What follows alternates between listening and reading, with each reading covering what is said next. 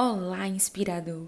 Meu nome é Dayana Kelly Cardoso e vou, com a sua permissão, acompanhá-lo em uma maravilhosa jornada para a descoberta dos melhores caminhos, estratégias, ferramentas e técnicas capazes de nos levar de fato a um contexto de aprendizagem efetivo e constante.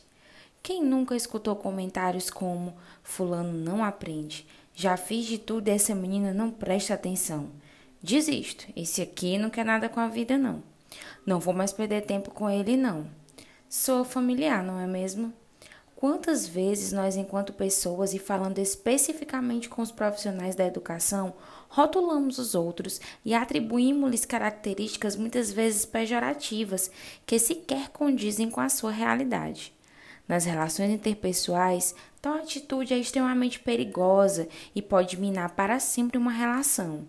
No campo dos saberes, no universo educacional, quando professores classificam seus alunos com base na sua teoria, por vezes precipitada e errônea, em inteligentes e fracos, isso é algo inconcebível, que deveria ser considerado até mesmo um crime, pois ao realizarmos essas inferências, estamos assassinando a capacidade de aprender dos nossos alunos.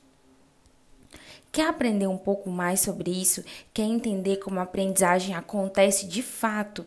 Então me acompanhe aqui, acompanhe os próximos podcasts que a gente vai conversar muito sobre uma aprendizagem efetiva, uma aprendizagem genuína, uma aprendizagem que realmente acontece e marca a vida do estudante.